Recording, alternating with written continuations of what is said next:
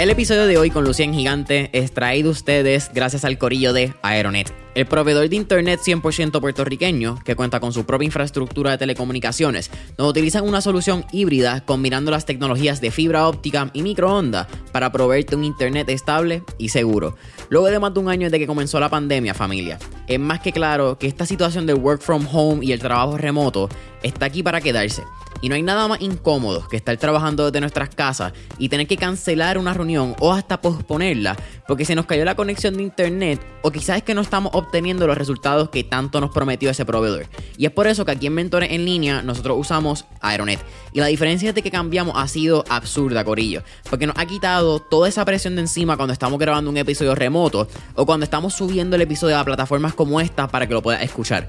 Así que te pregunto, ¿qué tú estás esperando para cambiarte el mejor internet de Puerto Rico?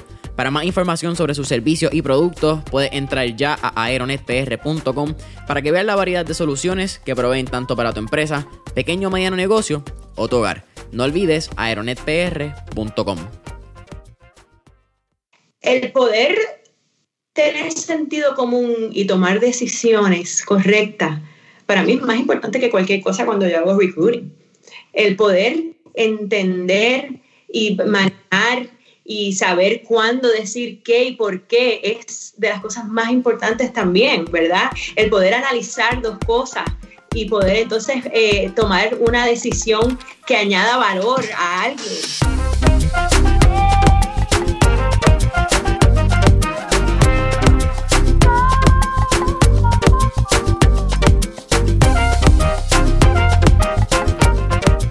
¿Qué es la que hay familia? Mi nombre es Jason Ramos y bienvenido a Mentores en línea, un podcast donde hablamos con los empresarios e influencers responsables por las marcas más destacadas, para que así conozcas quiénes son tus mentores en línea. Y en el episodio de hoy me acompaña Lucien Gigante, quien la cofundadora y CEO de Lucenti, una firma de posicionamiento que crea y despliega estrategias innovadoras para ayudar a las empresas a solucionar los retos del negocio y crear oportunidades integrando el impacto comunitario como un pilar del valor de tu marca. Lucien, que es la que hay, bienvenida a Mentor en línea. Gracias, hola, gracias por invitarme. Oye, un placer tenerte aquí. Creo que uno, soy fan de lo que han hecho como Animus. Luego de crear un evento aquí en Puerto Rico y, tratar de promoverlo llegando a lo que el, el core de empresarismo, creo que uno respeta muchísimo más cuando gente como ustedes lo hacen y a la magnitud que lo han logrado hacer. Así que just for that, como que en verdad es mi respeto y, y pues aprecio que estés aquí. Gracias, gracias y me encanta que, que, que, sigas Animus y que, y que seas parte de lo que queremos lograr, ¿verdad? Con una plataforma como Animus y, y, como muchas más que, tanta gente ha creado, que la, la, unión de todo eso es que en realidad empiezas a mover esa aguja. Vi que eres bien fuerte en lo que es comunidad, en lo que es la colaboración. Creo que ese es como uno de los pilares en los años más recientes. Pero todo comienza, entiendo que estudias mercadeo en Tulane te vas afuera, está en, en Tulane no es New Orleans, pero es, en Luisiana, ¿cierto?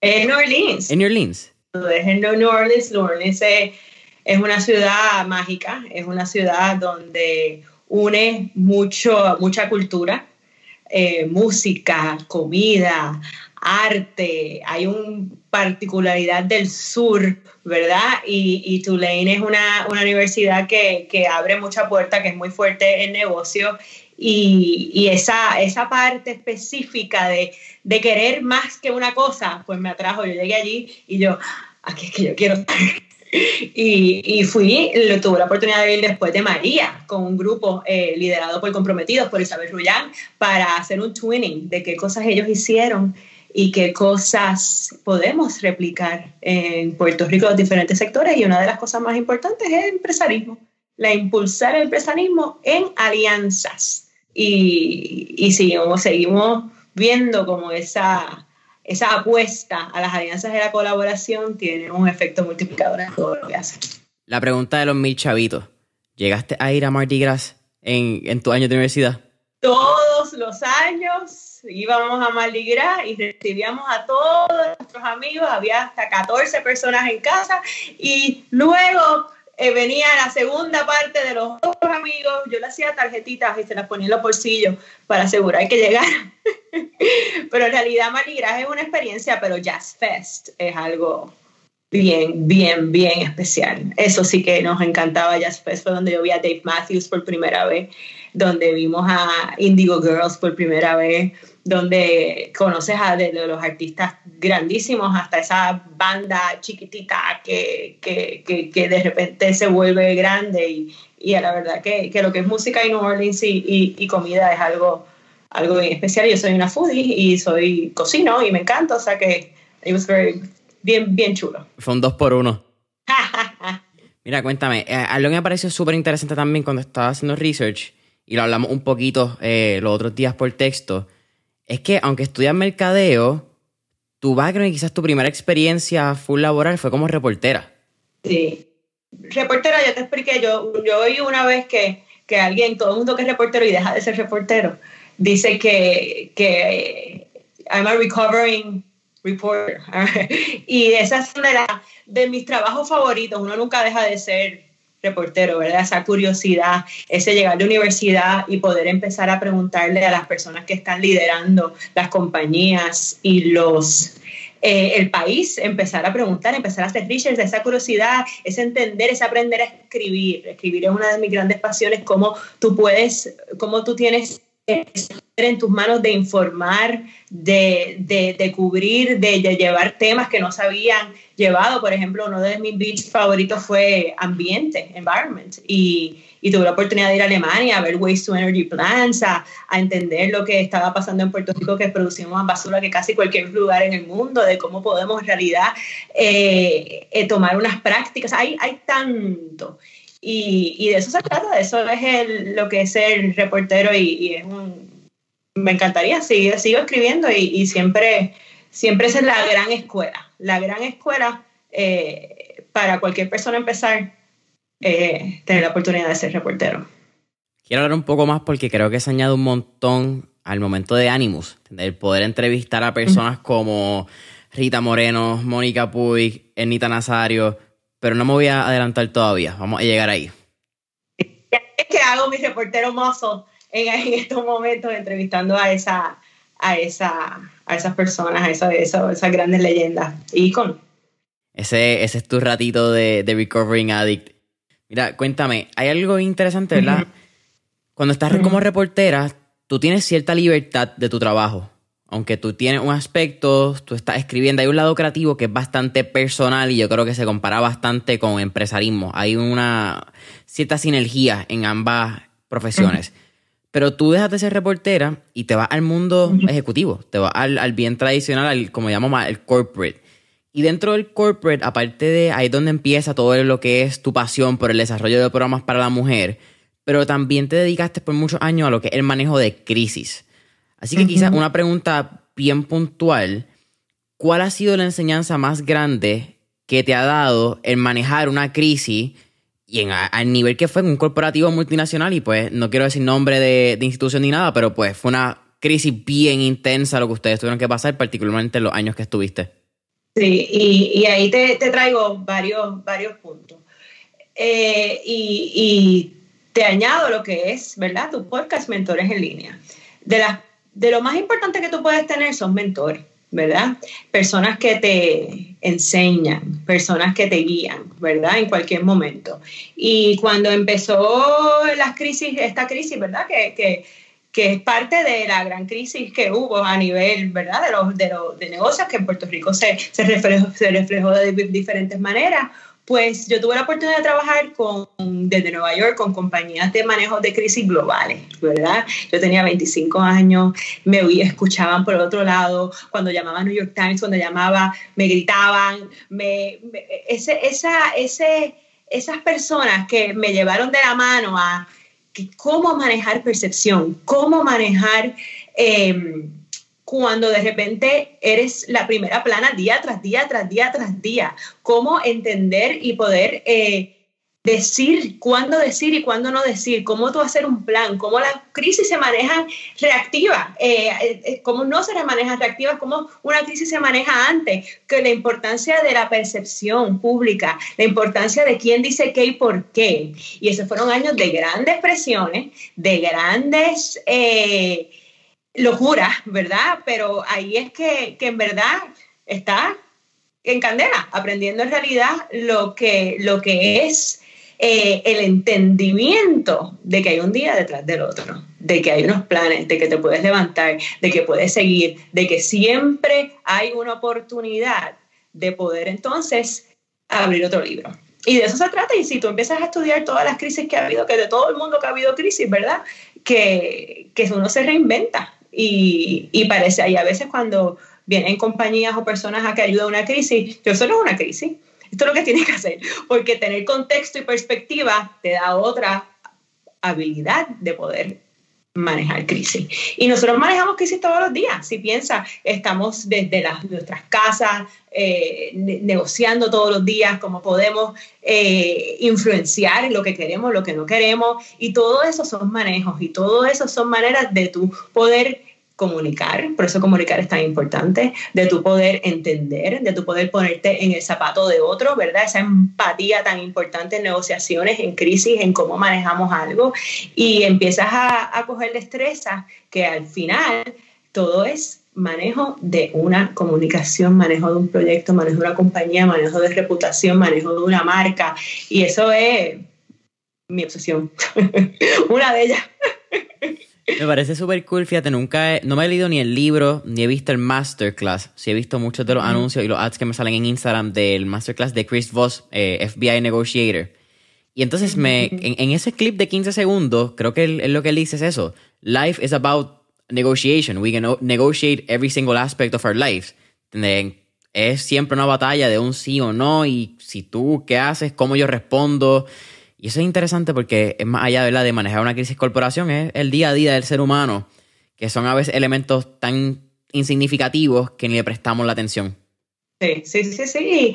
Y negociamos con nuestros hijos, con a dónde vamos a comer, y, todo eso son, son parte de, nuestro, de nuestro day to day. Hay destrezas y hay maneras de hacer esas cosas y hay que, hay que ser flexible, hay que entender, hay que ver que no todo es blanco y negro. Hay cosas que son blanco y negro y otras cosas que no son blanco y negro. Y qué es importante para ti, cuál es tu prioridad, cuál es tu enfoque, cuál es tu enfoque, la transparencia, cuáles son las expectativas y todo eso aplica a una, con una crisis de una compañía gigantesca cómo tú vas a manejar en tu casa cuando pase algo. Y todos esos principios te rigen la manera de tú actuar y la manera de tú poder tener una comunicación efectiva, de que la vida tenga un flow. O sea, ahí te lo llevo de personal a corporativo, a que tus stakeholders, si estás en corporativo o gobierno, la comunidad de que sirve, tu cliente, tu empleado, si estás en tu casa, tu hijo, tu esposo, tu mamá, tu vida, las personas que estás impactando y todo es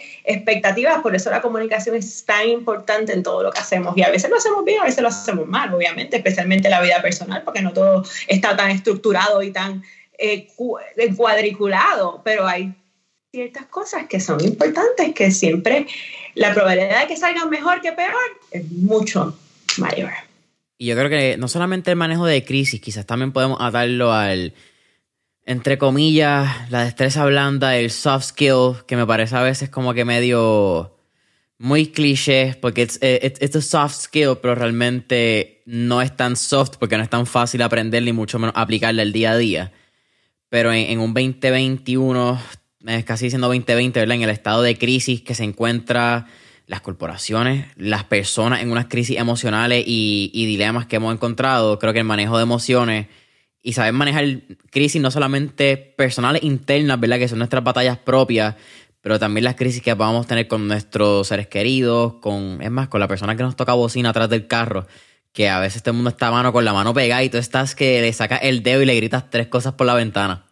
Sí, y me encanta que hagas ese ejemplo porque yo decía hace mucho tiempo que yo nunca me iba a molestar porque alguien me tocara bocina. Esa fue una decisión de vida. Yo no me voy a molestar. Y esa decisión, yo me he eliminado tantos y tantos y tantos y tantos malos ratos. Por simplemente yo no me voy a molestar que pase, que pase. Y, y esas decisiones pequeñas y aquí estamos hablando de nuevo, vamos a personal, ¿verdad? Que, que es súper interesante porque eso es, imagínate cuando alguien te toca bocina, tú le gritas, ¡ah! ¿Cómo, cómo tú quedas? ¿Verdad? Como que un poco nervioso, un poco eh, enfogonado, o sea, te, te, te, quita ese flow. Si tú tomas una decisión que simplemente no te vas a molestar porque te toquen bocina y es una decisión tomada, que yo la tomé hace muchos años, pues, pues entonces ya, que pase, que vaya y, y, te invito a que lo trates, porque la verdad es que te cambia, te cambia todo. ¿Y qué importa que llegue antes, que llegue después? A veces estamos un poquito tarde, a veces estamos súper temprano, tratamos, pero eso son cosas que, que, que hay que vivir, hay que, hay que cosas que podemos controlar y hay cosas que no podemos controlar. Podemos, comprar, podemos controlar nuestra actitud ante las cosas. Eso lo aprendí de mi abuela Mamaquita, que murió a los 102 años con una gran actitud. Y si tú puedes controlar la manera que tú actúas sobre cosas, pues ya eso es una, una pelea gana grande, ¿verdad?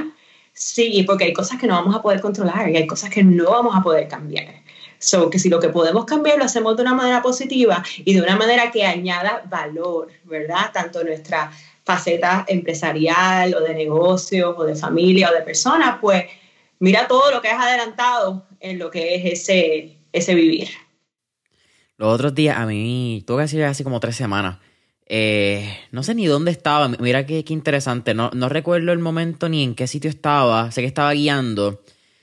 Y alguien se me mete, un carro se me mete.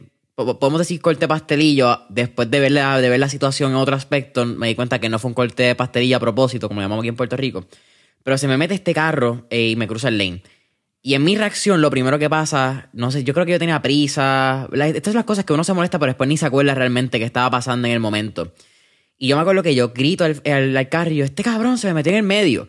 Y cuando le paso por el lado, me doy cuenta que era un señor mayor, que tenía que tener por lo menos 80 años, y estaba yo solo. Y de momento en mi, fue, una conversación donde incluso no fue, no fue internalizada porque actually me hablé a mí mismo, como que uno medio loco hablándose, ¿verdad?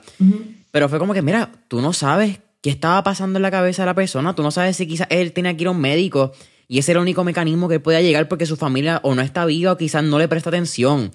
Y cuando tú te pones, no quiero decir empático porque también es bien cliché y la gente dice que es empático y no lo es, pero cuando uno se pone en los zapatos de la persona y uno de momento también es bien cliché decir el ponerse los zapatos de la persona, pero simplemente abrir la, tu cabeza al mundo de oportunidades y eventos que pueden estar pasando en la vida de esa persona, pues tú dices, ¿por qué tengo que ser así? ¿Qué hago yo? ¿Me entiendes? Como que yo no hago nada a mí, el mensaje no le llega a él, pues ¿por qué me estoy afectando mi energía, lo que tú dijiste, mi flow, hasta el ritmo del corazón sube si tú tienes un electrocardiograma puesto, un reloj que te mida el, BPM. So, es mucho más allá que simplemente energía. De acuerdo.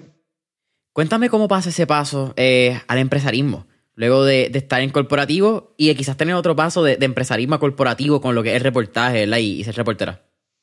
Sí, sí. Em, todo se rige. Mi norte siempre ha sido lo que me apasiona y hay una necesidad y hay un impacto, ¿verdad? Esas tres cosas juntas. Si tú ves lo que yo he hecho, eh, y sin saberlo, porque luego de universidad eh, eh, no necesariamente tenía este paradigma hecho, estaba, a mí me, me, me, interesaba escribir y me interesaba reportar y me interesaba moverme y me interesaba preguntar, o sea que eso, eso y ahí entendí que cómo lo que hacemos tiene un impacto y puede tener un impacto y cómo puedes ayudar a través de, de las diferentes cosas que hago. Lo del mundo corporativo, eh, fue lo mismo, ¿verdad? Eh, dentro de banca, que yo no necesariamente me gustaba la banca, la entendía muy bien, y, alguien muy sabio me dijo, pero hay tanto dentro de cada industria, hay tanto dentro de cada trabajo, ¿qué es lo que tú quieres hacer dentro de aquello? Pues yo quiero mercadeo, yo quiero llevar el programa de arte, yo quiero eh, marketing, yo quiero PR, ¿cómo puedo hacer eso? Pues dime tú, entonces, el que alguien te dé una oportunidad, un canvas blanco, que yo he tenido la suerte que me hayan dado diferentes tipos de canvas blanco para poder crear, de ahí es que sale también todos los programas comunitarios, pues te da una, una habilidad de crear y no solamente crear, sino crear con métrica, ¿verdad? Eso siempre tiene que estar al final del camino, cómo mides las cosas, cómo como todos tus esfuerzos, ¿verdad? A veces siempre me decían, no hablas de esfuerzo, hablas de resultados, ¿verdad? Porque todo el mundo se puede esforzar, cuáles son los resultados. Y como entonces empieza a, a craft, ¿verdad? Ese tipo, lo que tú quieres hacer. Y cómo lo que tú quieres hacer impacta un PNL, ¿verdad? Porque como cuando trabajamos para compañías, las compañías tienen que ser rentables. Cuando trabajamos para non-for-profits, la non-for-profit tiene que ser rentable de otra manera, ¿verdad? Tiene que ser rentable para poder operar, pero tiene que ser rentable en las métricas que quieren llegar. O sea que siempre esa mentalidad completa de un del uno al otro. Y, y ese paso a empresarismo, luego de, de, terminar el mundo corporativo, a manejar 200 crisis y, y, aprender muchísimo y acabar y eso, yo me quería coger una sabática. Yo lo que quería era ver Oprah, hacer yoga, ir a la playa, y eso me duró un mes. Porque ahí aprendes que you are who you are, who you are, ¿verdad? Y entonces... Eh, ahí empecé como que, ¿qué es lo que yo quiero hacer? Pues desarrollo económico, ¿qué es lo que, eh, para las mujeres, qué es lo que yo quiero hacer? Eh, integrar comunidad a reputación, porque vimos como todo este resultado, como podías impactar a tanto, que luego te hablo cómo empezamos lo de Women y cómo eso empezó, empezó con mucha duda de todo el mundo y acabó, acabó siendo el pilar del brand. Y, y cómo entonces todo eso unido se hace. Y, y, ahí es que entonces empiezan a nacer las diferentes compañías que tengo y que, que, que recogen un poco de todo lo que he hecho para proveer ese servicio, pero no solamente a una compañía, sino a varias compañías y cómo eso redunda en lo que es Lucenti, que es lo que es cómo podemos integrar, impactar a la comunidad y que se convierta en un brand value, ese famoso shareholder value, ¿verdad? Cómo, estamos viendo el éxito de una compañía de diferentes maneras, no solamente la rentabilidad, sino es cómo, cómo la reputación, cómo impactas a la comunidad, cómo tú es un win-win para todos tus holders, ¿verdad? Los empleados son más leales porque están en una compañía que, que, que ayuda, ¿verdad? Que es más que un número. Los clientes eh, te siguen y son tus advocates. Eh, si eres una compañía pública, eh, incrementa el shareholder value. Si eres una compañía privada, el, alineamiento de todos te crea más valor, no solamente del brand equity, sino de, de, cuando lanzas un producto y todo eso al final. Cuando tienes una crisis, ese equity sale y se puede manejar mucho mejor porque es real, porque es not fake news. El episodio con Lucien continúa en menos de un minuto. Pero antes, quiero hablarte de nuestro auspiciador, Diet Home, la compañía número uno de dietas personalizadas que se adaptan a tu presupuesto con comidas frescas y no congeladas. Lo maravilloso de Diet Home familia es que aparte de traerte la comida fresca y que tienen delivery en todo Puerto Rico, Diet Home se asegura de que puedan mantener un estilo de alimentación saludable y balanceado. Pero si me preguntas a mí, lo más cool que tiene Diet Home es que te abren la cabeza a un mundo de oportunidades cuando viene el menú. Suena bien loco, pero no fue hasta que yo comencé con Diet Home que probé lo que es la lasaña de berenjena, empecé a comer coliflor e incluso probé la pizza con harina de almendra que sabe demente corillo. Y si sigues estos próximos 5 pasos, tú también puedes comenzar tu nuevo estilo de alimentación hoy. 1. Entra a diethomepr.net o baja su aplicación en el App Store. 2. Elige el plan de tu preferencia. 3. Dale checkout y completa tu orden. 4. Espera en la comodidad de tu hogar o oficina mientras hacen tu entrega. Y 5. Disfruta de la fresca y rica comida que Diet Home tiene para ti. Para más información, entra ya a diethomepr.net o llama al 787-754-5616. Vamos al 2015. Entiendo, y aquí tú me corrías, 2015 fue un año bastante intenso para ti. No solamente porque el comienzo de Animus, en el, eh, creo que es para octubre, cuando lanza Animus junto a Carlos Cobian, que un shout out y saludo a Carlos, nuestro episodio 65 pero también eh, es cuando ustedes están lanzando, creo que es la primera o la segunda fase de Access Latina, ¿cierto? Sí, sí, de Access Latina. Pues em, te voy a dar un poco más atrás. Eh, el por qué todo esto. Una de los challenges cuando estaba en el banco que, ocurrieron, que ocurrió fue este canvas blanco. Si tú tuvieras 3 millones, ¿qué tú ¿en qué tú invertirías? ¿Verdad? El desarrollo económico de la mujer. ¿Por qué? Búscame número. Porque se están abriendo más cuentas que, que los hombres, tienen más eh, average balances, pero fíjate, eh, hay, unos, hay unas brechas grandes, ¿verdad? No se están dando suficientes préstamos, los, las empresas no están llegando a unos números específicos, no están vendiendo el VC, o sea, ahí te digo todo, ¿qué, qué puedes hacer?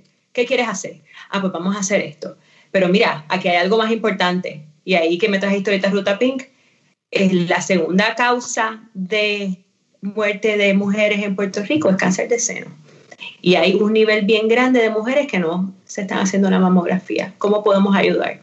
Y ahí se nace el primer programa comunitario para las mujeres y que a, las 7 de la mañana cuando estábamos dando mamografías gratis, eh, habían 150 mujeres allí. ¿Y por qué? Porque no tenían plan médico. ¿Y por qué? Porque tenían tres trabajos part-time y no, no, no cumplían los requerimientos para la reforma. ¿Y por qué? Los esposos estaban en la cárcel. ¿Y por qué? Porque tenían tres hijos. ¿Y por qué? ¿Y por qué? Y, y ahí entonces empezamos a ver, espérate un momento, ¿qué pasa si en vez de tres trabajos tienen uno y se gana un poco más? ¿Cómo esa vida de esos niños cambia? ¿Cómo esa vida de ella cambia? Eh, y seguimos buscando, ¿verdad? Porque todo es datos. El 60% de las mujeres, jefas de familia en Puerto Rico viven bajo los niveles de pobreza. ¿Qué significa eso? Que eso ya es una medida de desarrollo económico. ¿Qué pasa si ese 60 se convierte en un 50, se convierte en un 45? ¿Cómo tú mueves el desarrollo económico de Puerto Rico si las mujeres empiezan a ganar más, si las mujeres empiezan a tener más eh, oportunidades de traer esos ingresos. O sea, ya no es un problema de la mujer, ya es un problema de desarrollo económico de Puerto Rico, un problema, una solución, ¿verdad? Te estoy dando un macro grande de cómo esto entonces empieza a, transformarse y a crearse, ¿verdad? Porque las soluciones son de país, no pueden ser para un grupo nada más, ¿verdad? Y, de eso se trata. Entonces, de ahí entonces que nacen los programas de desarrollo económico. Porque no es darte dinero por darte dinero, ¿verdad? Es darte dinero, irte de la mano para que puedas entonces eh, cambiar tu vida, para que puedas allanar un poco más de dinero, para que puedas eh, ayudar, para que puedas tener una libertad financiera, que es otro tema completamente, ¿verdad? Ahí entra ciclos de violencia doméstica. Si tú no tienes libertad financiera es muy difícil tú poder romper unos ciclos y una que estás, te estoy hablando de, de muchas, muchas voces, muchas cosas que juntas crean un gran impacto. Y ahí entonces empiezan los programas allí. Luego empieza Access Latina. ¿Por qué Access Latina? Porque entonces, espérate, ¿qué pasa si las empresarias de Puerto Rico se juntan con las empresarias que están fuera de Puerto Rico? Esos famosos networks. Como cuando tú creces tu network, tú eh, eh, tienes más oportunidades. ¿Cómo, cómo, cómo tu, tu vida cambia cuando alguien te abre una puerta? ¿Verdad? Mi vida cambió 20 veces cada vez que me había una puerta. Alguien te la abre, pero tienes que entrar y aprovecharla, ¿verdad?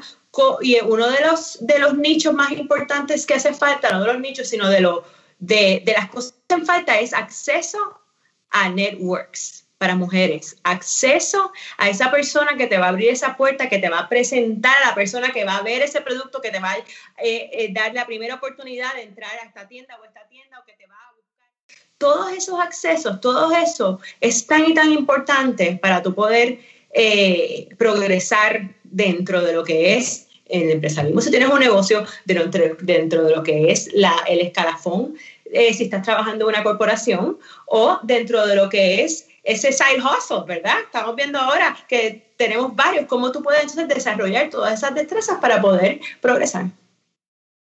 ¿Quieres hablar antes de Access o de Animus? Te doy la opción. ¿Cuál, ¿Cuál va primero en términos de, creo que Access? Sí, Access va primero y Access, eh, Access Latina fue, su, fue la misma vez que Animus, más o menos, actually.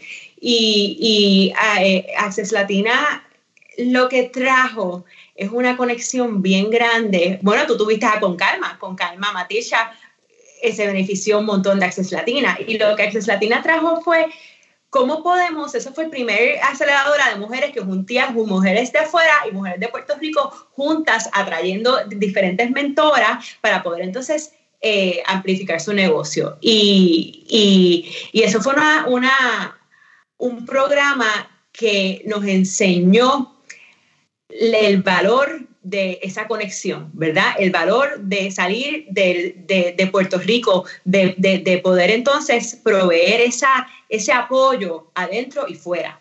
Y ahí es que todo lo que tú haces no solamente puede ser o no solamente debe ser para un mercado solamente, ¿verdad? Y eso lo hemos visto acelerado para eh, la pandemia, la tecnología y todo, pero ¿cómo entonces ese, esa mirada amplia y esa mirada aquí y allá, esa mirada que es global, ¿verdad? O multisectorial o multipaís, es, es acelera, ¿verdad? Ese think big. Y eso fue, eso fue, eso fue Access Latina. Me encanta. Y no solamente eso, otra cosa que estaba leyendo también de Access Latina es que ustedes también estaban enfocadas en no solamente conectar, pero también eh, conectar mujeres que estuviesen en campos e industrias de alto crecimiento. Lo que era la innovación social, lo que era la agricultura, entonces STEAM, que es Science, Technology, Engineering, Arts and Math, creo, ¿verdad? Sí, siempre, es, un, acrónimo que siempre es como que tal, tal, tal. Ah, y ese, es como el medio complicado. Pero es súper cool porque conectabas, creo que era en la primera sede, Nueva York, Washington DC, Puerto Rico y Florida, que son mercados bien eh, diferentes cada uno, pero en el cual yo creo que tenemos muchos boricuas, muchos latinos presentes en ambos estados. Y eso es súper importante, lo que tú mencionas, que es buscar afuera para crecer, buscar personas en otras industrias que tengan otras enseñanzas, otros aprendizajes, que hayan tenido que bregar con otros problemas porque a veces si nos quedamos en Puerto Rico, no es por quitarle, ¿verdad? El hecho de que tenga un negocio 100 por 35, creo que hay un mercado y creo que es súper válido. No, no es quitándole a nadie que, que esté emprendiendo en la isla. Pero tus problemas se quedan aquí, se quedan bastante regionales, quizás el problema de crecimiento pues sea el mismo y no hay un crecimiento más allá que te pueda poner en una zona, en una zona bien cómoda y que con la metro que busque expandir fuera del 100 por 35 para hacerlo rentable. Sí, y, y, a veces nuestro mercado es 100 por 35, está bien, pero nuestro network puede ser de tantos sitios, ¿verdad? Es, es, yo creo que ese es el mindset, ¿verdad? No importa lo que sea tu mercado, no importa lo que elijas que sea tu mercado, tú puedes tener una farmacia que atienda al mercado de San Juan o de Ponce o de lo que sea. That's okay. Entonces, tú sigues ese growth mindset que mires más allá que los, los recursos no solamente tiene que estar aquí o no solamente eh, te provee, de otras personas tienen otro tipo de experiencias. Cada experiencia añade y puedes incorporar y puedes innovar. Y hemos visto en Puerto Rico que hemos pasado por recesión, huracán, COVID. El, el único cambio es innovar. ¿Y cómo innovamos? Aprendemos de otro, ¿verdad? ¿Cómo innovamos? Tenemos la misma ficha, ¿cómo podemos entonces eh, hacer algo diferente, cómo puedo, cuál es nuestro valor, cómo podemos seguir estudiando, cómo podemos seguir presentando las cosas de diferentes maneras, entendiendo el mercado, entendiendo el pain que tiene. Y, y esas de las grandes cosas que hemos visto en la, en la pandemia y a través en Puerto Rico desde María, cómo simplemente business models have changed, eh, todo esto ha cambiado, cómo, cómo tú, mismo, tu negocio puede ser resiliente, cambiante para poder seguir atendiendo, cómo podemos mirar siempre cuatro pasos hacia adelante. Y ese, es un mindset, ¿verdad? Porque eh, siempre tenemos que seguir creciendo, siempre tenemos que seguir cambiando, el famoso pivot, el famoso entender que lo que pensamos quizás no es lo que pensamos. Eh, hay que probarlo, ese famoso MVP, eh, seguir los pasos. Hay muchas cosas. Yo creo que eso fue una pepita de oro completa, lo que acabas de dar, que es que un mindset. Es, es algo que tenemos que aprender a hacer y es casi parte de un DNA ya de empresario. Creo que el puertorriqueño. Eh, estoy hablando el otro día, el, el sábado, shout a Mario Alberghini de la Tigre Womo. Y estábamos hablando de lo que han sido mis pasados cuatro años como universitario.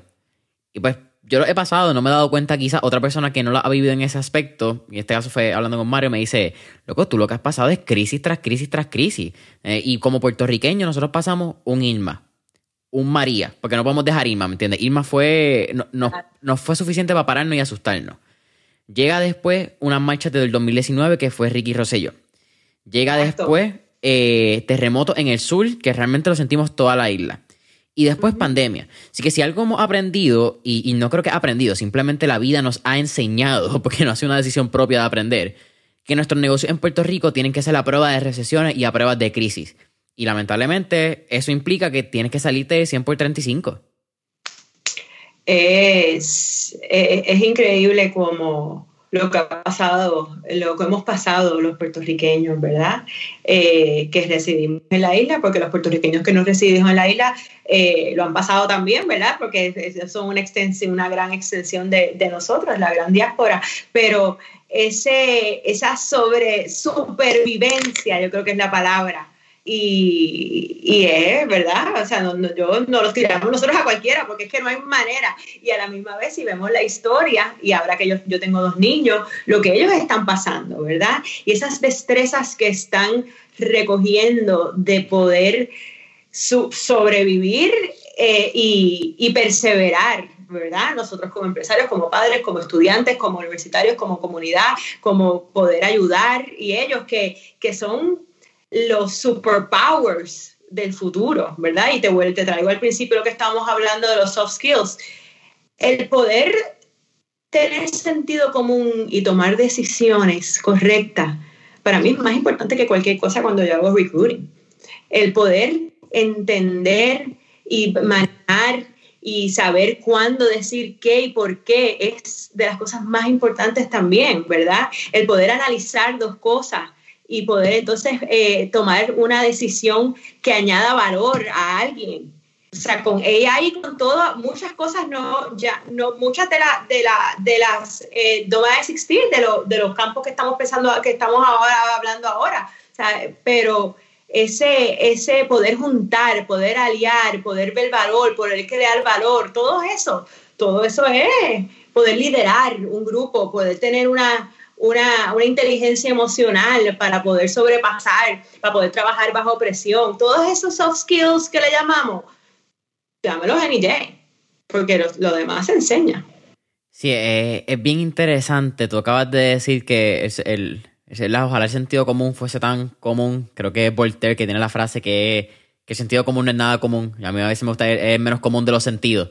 Eh, me gusta decir a mí, pero es algo que definitivamente tenemos que desarrollar. Y recientemente en un episodio eh, comentaron que a nivel de recruitment, que eso que tú estás diciendo, cómo, ¿verdad? Que, que no sé, que, nos, que vemos el reclutador en la persona que está reclutando. Y destrezas, pues realmente se pueden enseñar. Tú puedes enseñar una destreza, sin embargo, ese core value y eso, ese sentido común, ese, esa identidad que tenga la persona, quizás, esos valores, pues es lo más importante y quizás eso no se puede enseñar yo pienso que, hay cosas que tú tienes y hay cosas que se pueden enseñar, pero que hay que enseñarlas, ¿verdad? Hay que, tienen que ser parte importante de, de, lo que tú esperas, de lo que tú quieres, ¿verdad? Y ese critical thinking, ¿verdad? Nos has tenido a Dana. Eh, todo eso, todo eso es ¿verdad? Esas son las destrezas importantes de esos líderes que tú quieres y lo que tú quisieras que, que tuviesen y lo que pueden hacer un gran cambio, ¿verdad? Dentro de una compañía, porque eh, eh, si, eres empresario o trabajas en una compañía que tienes esa mente, ese mindset empresarial, sigue siendo lo mismo.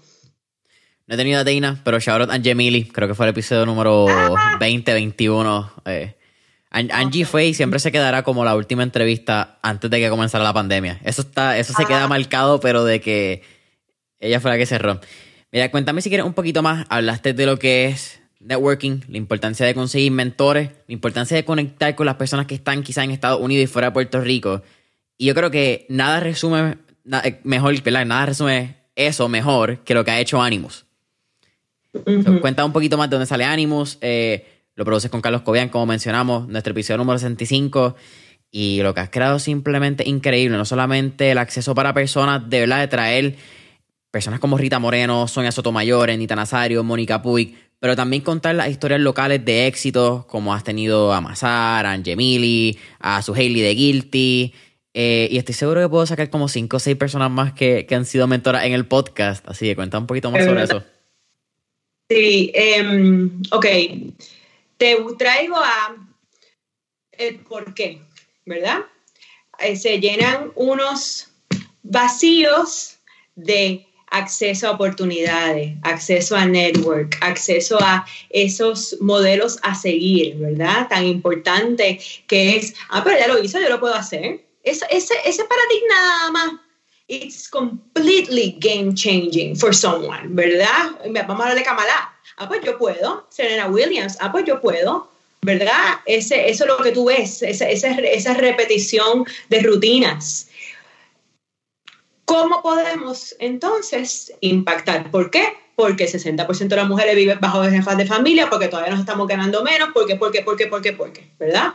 Y, y te traigo que es importante que, que es para desarrollo económico de mujeres, pero el desarrollo económico de una mujer es el desarrollo económico de un país porque somos dos, mujeres y hombres juntos hacia un no, ¿verdad? Y Carlos eh, también es tan importante en esto porque esto no es mujeres por mujeres, esto es como todos podemos seguir hacia adelante, ¿verdad?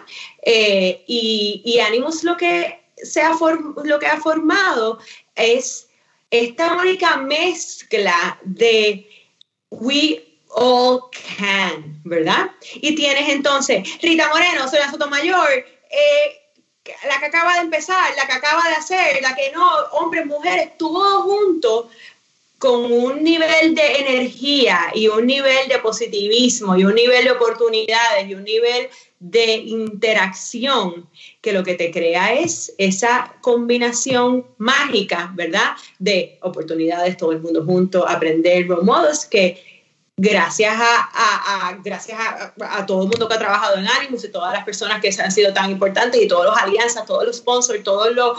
Eh, bueno, tanta y tantas, Animus es de tanta y tanta gente que lo que ha creado en realidad es ese empuje, ¿verdad? Para, ok, no importa donde tú estés, no importa si trabajas fuera de tu casa o no. O sea, de las personas, hay mujeres que no trabajan fuera de la casa, están trabajando en la casa, son líderes comunitarias, son las que manejan todo, o sea, el poder adquisitivo, del purchasing power, todo, o sea, lo ves todo. Aquí tú no tienes que ser ejecutivo para estar en ánimo, o sea, tú tienes que, que simplemente tener un purpose, want to do, you want to change, you want to influence, tú quieres hacerlo mejor. Y, es, y de eso, eh, eso es lo que impulsa y por eso siempre decimos que es mágico porque, porque es inclusivo, tiene mucha, mucha gente, mucha, mucha gente, no importa en qué parte del camino. Cuéntame, mira, y, yo creo que es bien fácil, esto lo estaba hablando también recientemente, cuando tú no eres quien hace X, no importa que sea, cualquier cosa, es bien fácil criticar y es bien fácil decir, ay, yo puedo hacerlo mejor. Eso es lo más común que siempre hacen en negocios, eventos, hasta los deportistas. De momento se trepa Miguel Coto, coge dos pescosas y de momento está el, que está al lado con dos cervezas diciendo, ah, yo pude haber esquivado ese jab. ¿Cuán complejo realmente es desarrollar un evento de esta magnitud? Porque no es solamente los keynote speakers. Ustedes también tienen el marketplace, tienen los mentor booths. Eh, creo que ya para el último, antes de pandemia, eh, habían unos breaks donde también habían como que sesiones entre medio. esto es una logística bien compleja. Que, ahí también te hago una pregunta. ¿Cuán complicado entonces es llevar este evento? Porque la gente no se pregunta esto, de un día a dos, tres, que es lo que la gente a veces dice. Ah, pues dale, vamos a hacerlo un fin de semana. Dude, es mucho dinero y es mucha logística. Sí, eh, Sí, Carlos y siempre tenemos estas conversaciones y Carlos siempre, tú sigues complicando las cosas y, y Carlos después, ah, pues yo quiero traer la luna abajo y yo, ah, pues Soto Mayor que venga y ya. Entonces, pues, por eso es tan chulo hacer esto, eh, Carlos y yo, porque somos muy dreamers, ¿verdad? Y, cuando tú sueñas mucho, pues tú traes, pero ahora está toda la logística, ¿verdad? Y, y, y lo más importante es la calidad, la experiencia la calidad de, contenido, ¿verdad? La calidad de, lo que estás ofreciendo, eh, ese enfoque, ¿verdad? Y, por eso siempre content is king, ¿verdad? Y la experiencia también is king, ¿verdad? Y, de eso, de eso es que eso yo creo que, que, que hay un norte específico, ¿verdad? De, esto y, obviamente Carlos te puede hablar de lo que es eh, los eventos, de producir algo tan, tan grande, ¿verdad? Y, es una locura que solamente los locos lo hacemos y, nos encanta. Por ejemplo, en el último Animus eh, eh, trajimos a Elga, quien es la primera puertorriqueña en el Washington Ballet. Entonces, creamos con ella una bomba ballet, ¿verdad? Ajá. Y todo es, y tú ves eso, eso es una maravilla. Y todo, todo es ese proceso creativo, cómo, cómo, cómo podemos expresarnos. Antes de ella había una poesía de Maya Angelou, o sea, esa, esa agenda, ¿verdad?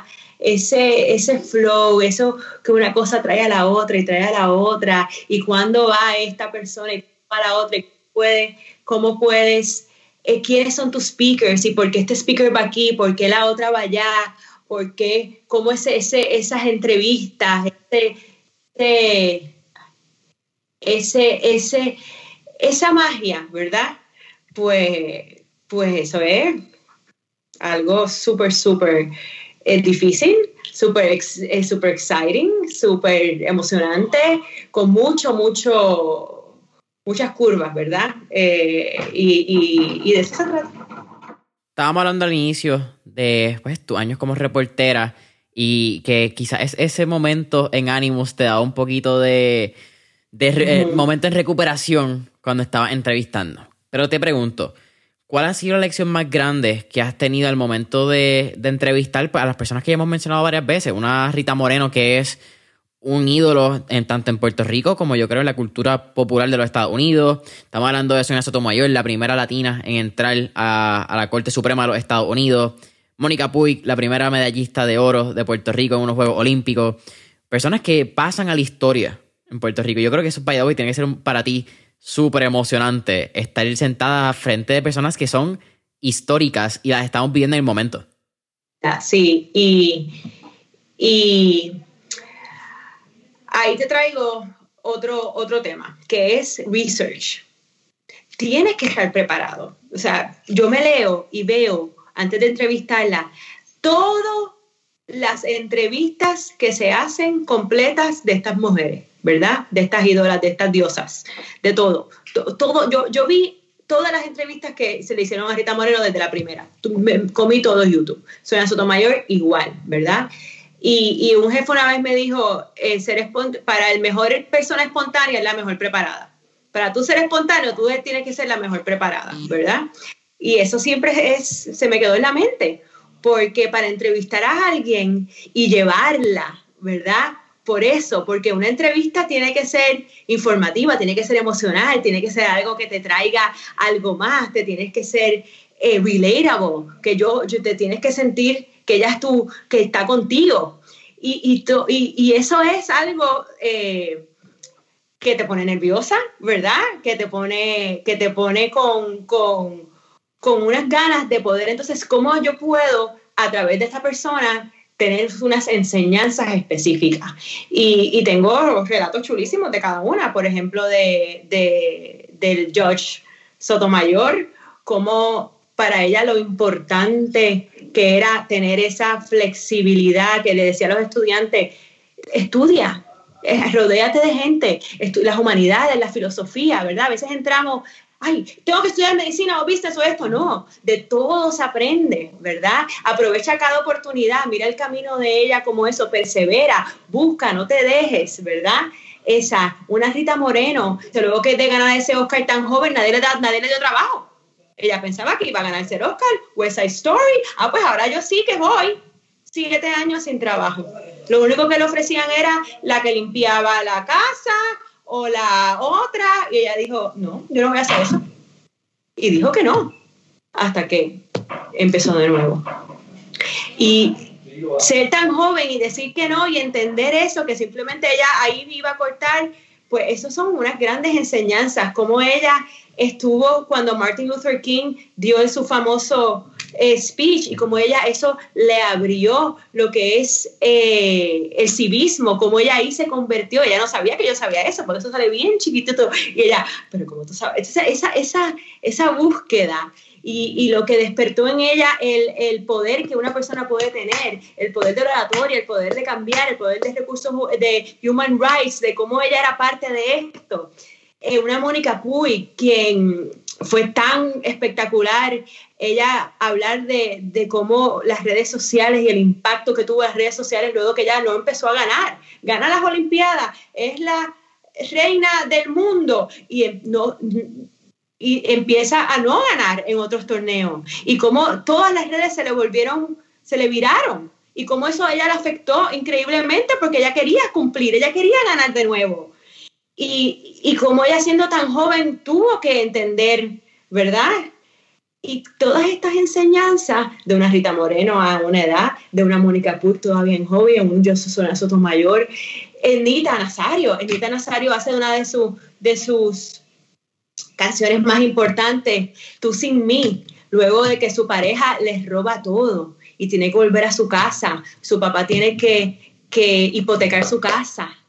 Y ella entonces dice, espérate, pero a mí me pueden robar todo, pero no me van a robar mi talento. Y ahí es que ella escribe tú sin mí, me separan los pelos, ella escribe tú sin mí. Y ella, yo le, y yo le dije, ¿quieres cantar un poquito? Y ella ha hecho eso a capela. Bueno, sea, y esa es eso, eso es, ¿verdad? Priceless, ¿verdad? Esas enseñanzas de, de no importa dónde tú estés, todos pasamos por grandes logros y por grandes, grandes, grandes tragedias. Y cómo tú te levantas, ¿verdad? De cada una, cómo tú puedes eh, probarte, ¿verdad? De lo que estás hecho y de lo que pudiese ser para poder entonces levantarte de nuevo. No sabía la historia de Nita. Entiendo que hay un clip o hay un. o alguien.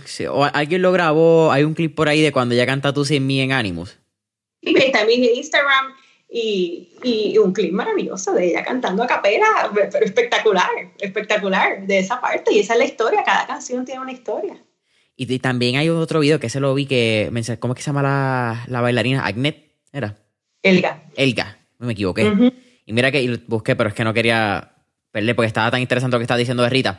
Pero ese video, eh, ustedes presentan, eh, creo que está en el YouTube de Animus, donde esa presentación inicial del 2019 junto a Carlos, sale Elga en ese bomba plena ballet súper interesante que yo lo vi y al momento no, no, entendía qué estaba pasando, porque era una mezcla de, de artes y distintas danzas y distintos, también estaba bien cool que había un foco y tú veas cómo el foco se movía, pero ya también iba al ritmo.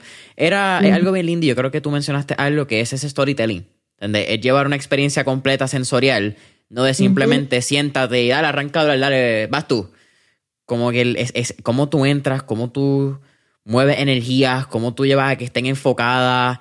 Es un movimiento, no solamente la experiencia física de la de, de hablar, es, mano, hasta las luces, cómo huele, cuántas personas hay por mesa, cómo está el salón y esto es bien fácil porque nadie lo ve cuando está, cuando tú vas. Nadie que ha hecho un evento realmente tiene idea el dolor de cabeza y cuánto tú te arrancas los pelos desde 7, 8 meses antes hasta que llega, porque tú estás... Y te hago un cuento que te va a gustar, el dos. Eh, el primero, eh, en la noche antes de el Animus de Sonia Sotomayor, nos llamaron que iba a haber una protesta al frente del Caribe Hilton y, hubo una protesta. Y yo engancho a las 2 de la mañana con el jefe de seguridad de Zona Sotomayor, porque no sabíamos, obviamente, protesta, hay que manejarlo, se incrementa la seguridad, se hace... Entonces, y esa mañana se va la luz también. Y, y, y, a las 2 de la mañana yo engancho con la jefe de seguridad de Sotomayor, quien me dice, no te preocupes, vete a dormir, nosotros tenemos la seguridad de un presidente de Estados Unidos, o sea, ellos, los jueces. Ella va a llegar y va a hacer la entrevista. Todo va a estar bien. O sea, imagínate, ese, esa seguridad, yo pienso, no vamos a tener ánimos, ¿qué va a pasar? Entonces había gente acostada al frente de, para no dejar pasar. Y todas esas mujeres, hay fotos de esas mujeres con los tacos en la mano, en chancletas, caminando el puente de dos hermanos para llegar a Animus. Y eso es otra de los cuentos maravillosos que nada te para, ¿verdad? Y que, y que ese, ese grupo apoyo que tienes y esa, esa, ese, esas ganas, ¿verdad? Resultan en, en que las cosas salen bien. Y eso es una de las crisis, hay millones. Luego de Animus Rita Moreno era, era Animus luego de María, no lo íbamos a hacer y lo cancelamos antes que viniera María porque Puerto Rico no necesariamente estaba en un em, una posición, ¿no? o sea, queríamos ser, teníamos que tener respeto a lo que estaba pasando en Puerto Rico. Luego pasan los meses y empiezan, queremos ánimos, queremos ánimos, queremos ánimos, y no había dónde hacerlo porque los hoteles estaban eh, llenos, ¿verdad? Con las personas de FEMA y todo. Y, y se abrió un día, diciembre 1. ¡Ay, tenemos esta oportunidad! Y llamamos a, a, la gente de Rita, que es una maravilla, el manager. Rita quiere ir, pero Rita solamente puede un día. ¿Qué día? Diciembre 1. Causalidades. Ellas, las causalidades, se juntan para, para, para poder y se fueron la luz tres semanas antes y no había, yo dije, aquí no va a llegar nadie. Y, y, y no, todo, la energía, todo sigue pasando y, y eso se llenó, eh, se llenó completo. Hemos hablado de la importancia de conseguir mentores, pero creo que es bien importante entonces que hablemos de, de ti, ¿verdad? Cómo tú buscas también inspiración y tú sales a los Estados Unidos y también eres parte de varios fellowships. Pero uno que me llamó mucho la atención, y es porque he tenido la oportunidad de ir a la ciudad, y estuvo entre comillas, el evento del año pasado, aunque fue virtual, en el Aspen Ideas Festival. Ay. cuenta un poquito más de esa experiencia. Uno, yo creo que viajar a Aspen es una maravilla. Lejos con cojones, porque son unos cuantos vuelos desde Puerto Rico. Pero cuando tú llegas ya al, al, de Denver, Colorado, y coges ese avioncito que llegas al aeropuerto de Aspen, es una maravilla. Y en verano, el Aspen Mountain, hikearlo es bello. Aunque en verdad no, no lo recomiendo si no tienes buenos pulmones o por lo menos has estado en otros espacios más altos. Porque no es divertido cuando eres un isleño de, de, que vienes a cero pies del mar. De momento tienes una montaña de 8000 pies, estás bien motivado para hacerla y te das cuenta que a los 1500 no hay break. Vamos que no hay forma de subirla. Sí, em, la verdad que Aspen Ideas Festival es un es una belleza. Eso todo, eso es de todo, de toda, de todas maneras, porque el lugar es tan bello, la, la, intimidad del evento es tan bonita, son como carpas y estás a, como que tocas, tocas a todo, tocas a todo el mundo y la oportunidad de ver a tanta gente diferente, pues es un, es un lujo. Y, y yo leo todo, yo veo todo, yo estoy hasta las 3 de la mañana viendo clips y buscando y por qué me meto. Eh, eh, eh, esa, por eso me gustaba tanto lo de reportera, porque tengo una curiosidad que no sé, no sé, no sé, no sé pararla bien, me tengo que, la tengo que parar. Y, y Aspen es una una gran inyección de inspiración, ¿verdad? Y de las cosas más, más geniales de Aspen es que acaba el, el, el, evento o la charla y él está, se queda allí con todo el mundo. Una con Stuart Weissman. Stuart Weissman, no sé si lo conoces, es el creador de una línea de, de, de, de zapatos ¿verdad? Que tiene un zapato bien importante que se llama The Nude, ¿right? Entonces, esto fue una creación gigantesca de este zapato que, que, que se, fue, se creó súper, súper famoso para todo Red Carpet Events porque lo que estaba pasando es que ellos hacían zapatos y las estrellas de cine o de los red carpets cambiaban al final su traje y no se ponían el zapato que le hicieron. Dije, espérate, que hacer un zapato que vaya con todo. Y ese zapato revolucionó la moda. Y no solamente revolucionó la moda, sino que todos los mundos se lo copió. Todos los, todas las, las casas de moda eh, de alta moda y todos los fast fashion, ¿verdad? Y él acaba de vender esa compañía a Coach, no sé por cuánto dinero, eso en ese momento. Y, y él dio una charla increíble de su historia y de las cosas más chulas que dijo fue protect your brand. Your brand is everything. There's nothing more important than your brand. Y entonces pues me siento a hablar con él después y habla perfectamente español porque sus, sus, fábricas estaban en España. Y entonces, y me he seguido comunicando con él, no todos los meses, pero una vez al año, una, dos, dos veces al año, ¿verdad? Y entonces, esa oportunidad de tú acercarte a alguien que de otra manera no tuvieses podido tener acceso pues yo creo que eso son, eso debe ser el, la zapata de buscar un mentor o de tener unos accesos o de escribir. Yo les me paso escribiendo a la gente que no conozco. A veces me contestan y a veces no. Y uno de los consejos más grandes que yo digo es, escribe a la gente, invítalos a un café. Y cada vez que me invitan a mí un café, cada vez que me ven diciendo esto, me invitan. ¿Y sabes qué? Yo voy. Porque hay que dar y recibir, ¿verdad? Si tú vas a, si tú quieres que te a ti, tú tienes la responsabilidad de hacerlo hacia adelante.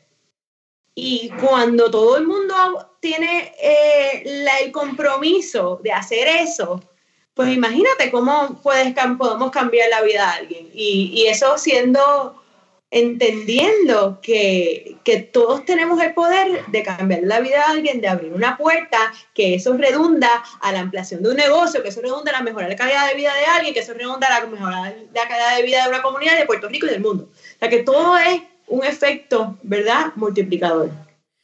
Yo le comenté esto mismo a Carlos cuando estábamos teniendo la conversación y, te lo comento a ti no solamente porque creo que tienen la misma parte del evento, pero porque les debe pasar bastante a menudo sin ustedes saberlo. Y es la cantidad de negocios que probablemente sean negocios, colaboraciones, ideas, etcétera, que sucede gracias a ustedes de manera directa e indirecta a la vez.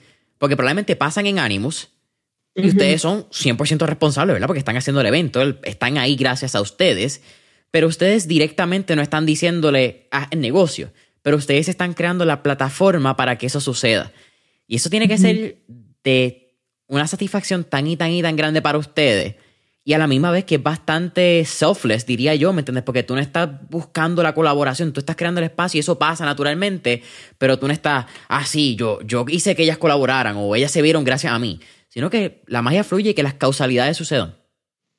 Sí, sí. Ese es, eh, obviamente cada vez que alguien se acerca a nosotros de alguna manera, pues es una satisfacción increíble, ¿verdad? Y, lo que siempre decimos, ¿verdad? Es, now you pay it forward. Cuando te llame alguien te ayude, búscalo, porque solo cuando se crea esa red es que en realidad empiezas a, se ve, se ve, se ve, y tú sabes qué, se hace. ¿Por qué? Porque ves el impacto que puede tener esa pequeña ayuda, esa pequeña llamada, ¿verdad? Ese pequeño junte. Te junto con esta para que hablen de esto, go. Y a veces no lo hacemos porque es que tenemos la vida llena de cosas, ¿verdad?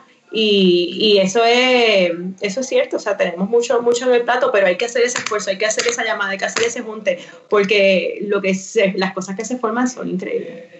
Lucien, para mí ha sido un absoluto placer tenerte mentor en línea. Siempre al final hacemos cuatro preguntas rapiditas ya fuera de negocio y fuera de, todo este mundo quizá, ¿verdad? Un poquito ya más relax. La primera, si pudiéramos montarnos en este trip Back to the Future y montarnos en un DeLorean, ¿a qué época, década o periodo histórico te gustaría ir y por qué? Ah, wow, eh, me gusta esa pregunta. Y, y ahí entra mi curiosidad. A mí me encantan todos. pero me encanta. Y ahí es que está. Quiero estar con Gloria Steinman cuando ya empezó, quiero estar con Lincoln cuando hizo el address, o sea, ese purpose, quiero, o sea, yo, yo sería como que entro y sale en diferentes momentos históricos, ¿verdad? Eh, importantes. Me gusta mucho ese, ¿verdad? Hay una esa parte de, de, de, cuando de Equal Rights to Women, ¿verdad? Me interesa mucho, mucho eso y, y, cómo y qué pudimos hacer diferente y cómo podemos hacerlo y cómo podemos cambiar. Todavía estamos tan, todavía falta tanto, ¿verdad? Y cada vez que digo, ay, la primera mujer que hizo esto, la primera mujer, pero ¿por qué estamos diciendo eso todavía? Pero lo estamos diciendo todavía. Así que eh, eso me intriga, me intriga mucho y, y, me gustaría siempre estar en esa, ese flyer on the wall. Segunda pregunta. Tenemos un playlist en Spotify que se llama Mentores en línea, el playlist donde tenemos todas las canciones que motivan y pompean a nuestros entrevistados. Así que con eso dicho, ¿qué canción motiva o pompea a Lucien Gigante? Sí, yo amo The Killers. No sé si sabes quiénes son. Eh, no es una canción. Una banda. es un grupo, una banda, y la amo, amo, amo. Me encanta Coldplay, me encanta esa, y, y, y Beyoncé, Lady Gaga, o sea, todo ese, todo ese, esa, pero sí, mi go song eh, Human, The Killers. Tercera pregunta. ¿Qué libros, qué tres libros le recomendaría a nuestra audiencia? No tienen que ser de negocios, pueden ser libros en general. Sí, em, pues mi number one, que siempre cuando me hacen estas preguntas, es, Happiness Advantage, de Sean Acorn, y es, es la historia, es el relato, ¿verdad? De qué pasa cuando estudiamos Positive Psychology. Siempre cuando hablamos de psicología, ah, estudiamos y hablamos de la depresión o de esto, de lo otro, ¿verdad? Y entonces, y este fue un estudiante de Harvard que se convirtió creo que en profesor de Harvard y dijo que cuando tú ves a las personas que de repente le sale todo bien, entre comillas, ¿verdad? Y esa es la actitud A, ¿verdad? Y empezó a estudiar qué características tienen estas personas que seems to be y que pasan por la vida de esta manera, ¿verdad? The Story of Positive Psychology. ¿Y qué ocurre con esto? Que empiezas a, a, crear unos trends y a ver lo que está ocurriendo y empiezas entonces cómo tú puedes aplicar esto, ¿verdad? Y eso es algo eh, que me fascina, me fascina, me fascina. Entonces, y tengo, estoy bien, bien en, en, en biographies, ¿verdad? Me encanta eh, la historia de Diane von Furstenberg, ¿verdad? Y, y ahí, no sé cómo se llama, pero es la biografía de ella que la escribió y y esto se trata de, rehacer tu vida, ¿verdad? A veces tenemos vidas largas, a veces tenemos vidas más cortas, pero cómo tu actitud y cómo tú escoges, ¿verdad? Vivir la vida. Y cómo a veces se te tienes, se mueren maridos o esposas, ¿verdad?